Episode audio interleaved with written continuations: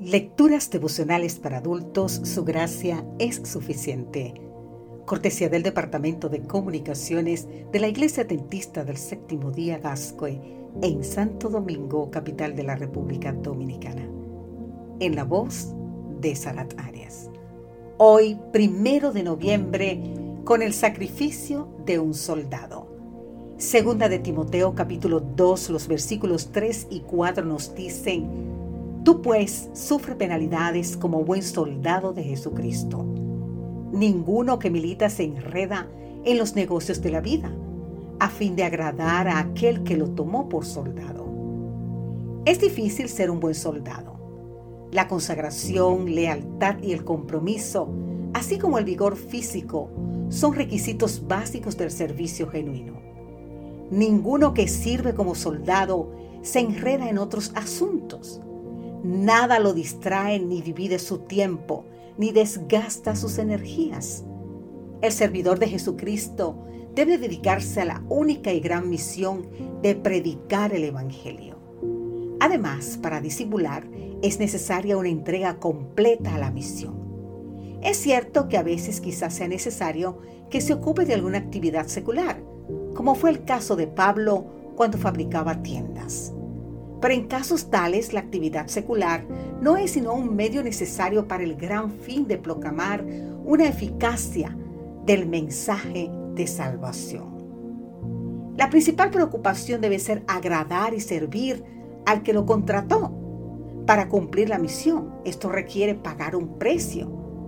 De todas las ocupaciones, la del soldado es la más sacrificada. El discipulado tiene un precio y como el soldado tenemos que estar dispuestos a pagarlo. Muchas veces preso, Pablo vivió en una época dura y difícil, la del Imperio Romano, un estado militarizado. De ahí que use esta ilustración muy cercana a él. No sabemos cuántos soldados custodiaron al preso Pablo, pero estamos seguros que todos escucharon y vieron su testimonio. Un soldado de Cristo se debe al comandante y también se debe a la milicia. Pablo sufría y vivía por Cristo y por la iglesia.